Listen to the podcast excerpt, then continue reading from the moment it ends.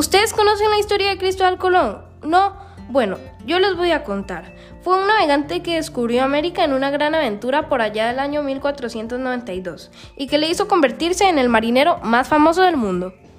Hola, yo soy Cristóbal Colón y nací en 1446 en Génova, Italia.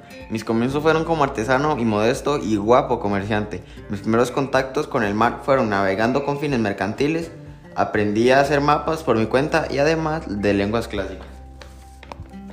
A Dios de Napoleón llegó la idea de que la Tierra era esférica y que podía alcanzar Asia navegando hacia el oeste, ignorando la existencia del continente americano. Su objetivo era totalmente económico. Estaban intentando crear una ruta marítima bordeando la costa de África.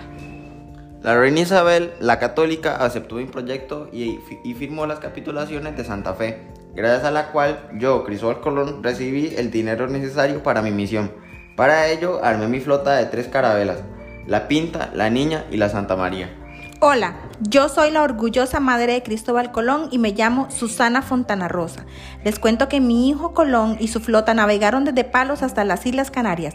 Desde ahí partieron en su aventura que duró 72 días hasta alcanzar la isla de Guanajaní en San Salvador. Eso sí, ellos no sabían que habían descubierto América, pensaban que habían llegado a las Indias, que era donde pensaban dirigirse. Volvió a visitar América tres veces más y trajo a España productos muy importantes como el cacao, las patatas, el maíz y el tomate. Lamento informarles que mi hijo murió el 20 de mayo de 1506 en Valladolid sin conocer que había descubierto un continente desconocido al que se llamó América.